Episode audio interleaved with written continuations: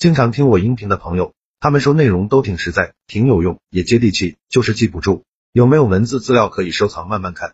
为了方便大家，我刚开了一个公众号，名字就叫做说话细节。公众号计划更新两篇文章，一篇是反驳他人的十四个技巧，另一篇是如果你的嘴很笨，逼自己做十件事，非常值得反复阅读。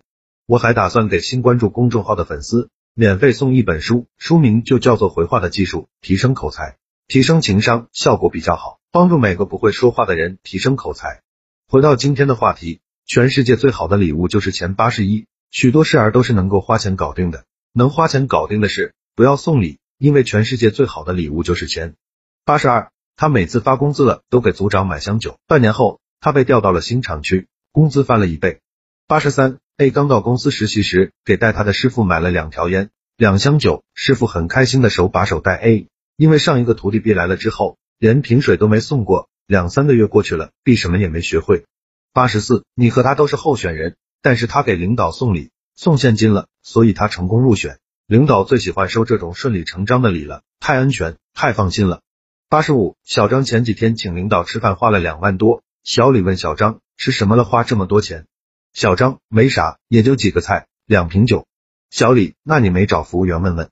小张不用问，那饭店是领导带我去的，这两万多花的值，太值了。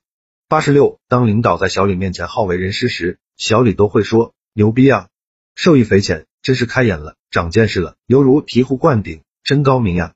下个月小李工资就涨了，人际关系一片大好。我想或许这就是生活吧。八十七，如果领导找你，主动给你资源，你接住了，赚钱了要分给他大头。八十八，他提了一箱蒙牛酸酸乳去送礼求贵人办事，贵人一脸客气接待了他，又是水果又是糕点，最后和他说对不住了，这是我确实无能为力。临走的时候，贵人又还了他一箱经典纯奶。